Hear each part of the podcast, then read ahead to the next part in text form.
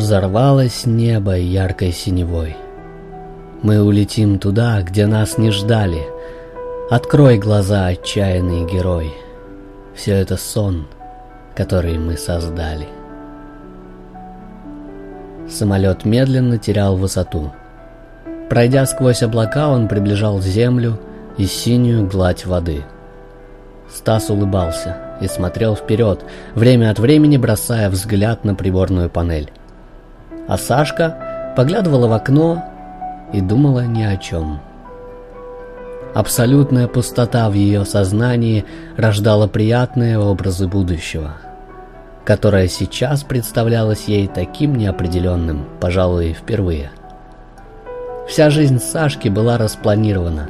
С самого детства родители Александры строили за нее планы на ее же жизнь, прокладывая рельсы к самой смерти, по которым стремительно ехала она, лишь ненадолго останавливаясь, чтобы передохнуть. А сейчас – Сейчас, пожалуй, не оставалось ровным счетом ничего, что могло связывать ее с прошлым.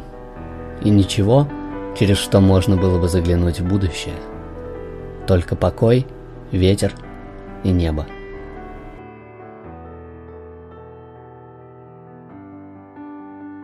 «Приготовься», — сказал Стас, нажав что-то на приборной доске. «Я попытаюсь приземлиться». «Куда?» — равнодушно спросила Сашка, не отрываясь от окна. «На берег», — ответил Стас. «Должно получиться». «Мы что, уже прилетели?» Поняв, что происходит, Сашка встрепенулась и посмотрела на Стаса. «Да», — ответил Стас. «Датчик уровня горючего указывает именно на этот факт. Мы прилетели». Стас опустил закрылки и выровнял аэромобиль. Затем отключил основной двигатель, позволив самолету пойти на посадку.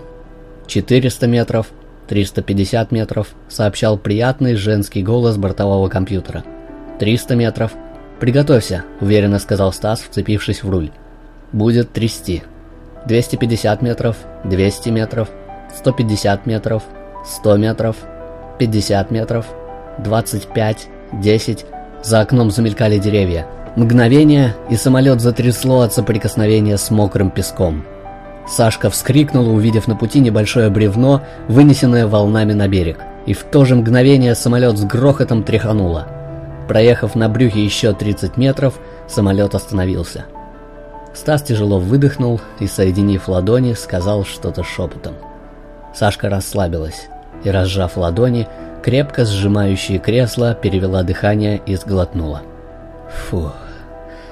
Кажется, почти удачно», — сказал Стас, — и вытер пот со лба. Сашка открыла дверь и вышла из самолета. Стало совсем темно. Прохладный, тревожный бриз ласково развеивал волосы. Сашка улыбнулась и потянулась, посмотрев на звездное небо. Тут было так спокойно. Темная стена поющих сверчками джунглей возвышалась над островом погибшего самолета. Теплый океан касался ступней — Сашка сняла теплую куртку и уверенно зашагала по пляжу, выходя из воды. «Выходи, Стас!» — крикнула Сашка, усевшись на теплый песок и попутно стягивая промокшие сапоги. Стас открыл дверь и вылез, держа в руке небольшой сверток. Подойдя к Сашке и усевшись рядом, Стас вздохнул. «Великолепная тут погодка. Нашел на заднем сиденье небольшой плед и немного еды. Должно хватить до завтра, а там... там будем действовать по обстоятельствам». Я думаю, мы совсем близко. Становится холодно, сказала Сашка и, обняв Стаса, задрожала. Я думаю, нам нужно пойти ближе к джунглям. Устроимся под пальмой, сказал Стас и встал. Затем снял куртку и набросил ее на замерзающую Сашку. Добежав до ближайшей пальмы, Стас расстелил плед на песок и жестом предложил Сашке лечь. Сашка легла, накрывшись курткой. «А как же ты?» сказала она и посмотрела на стоявшего рядом Стаса. «Я?» Стас огляделся и лег рядом. «Я не замерзну. Тут, кажется, даже и ветра нет». «А куда ты свою куртку дела?» «Сняла. Сразу как вышла. Я что-то даже не подумала о том, что она может понадобиться». Виновато ответила Сашка и, обняв Стаса, укрыла его частью пуховика. «Ничего страшного», – пробормотал Стас и, обняв Сашку, моментально уснул, убаюканный поющими сверчками. А Сашка еще долго прислушивалась к темноте биению сердца спящего Стаса и поющего леса.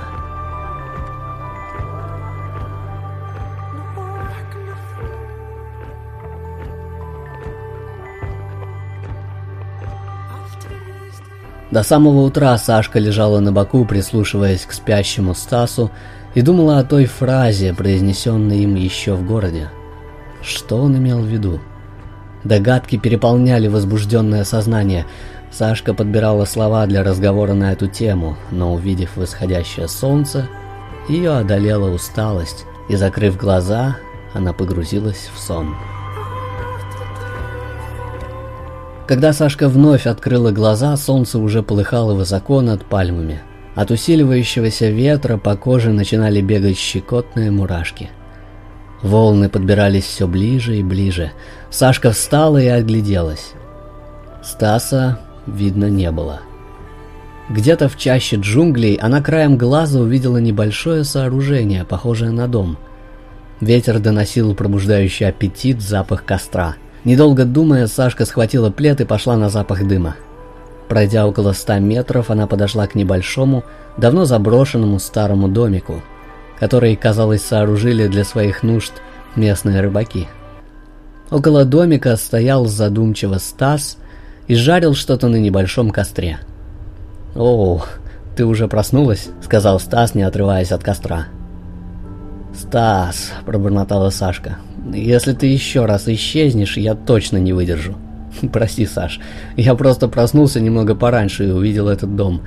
Вокруг деревьев, которые росли неподалеку, валялись эти странные бананы. Я попробовал и вспомнил, что это особый кормовой сорт. Их вкусно есть жареными. Вот и решил сделать тебе небольшой сюрприз. Попробуй. Стас протянул Сашке полуобуглившуюся палочку, на которую был нанизан испускающий пар и приятный запах жареный плод. Сашка взяла палочку и откусила кусочек.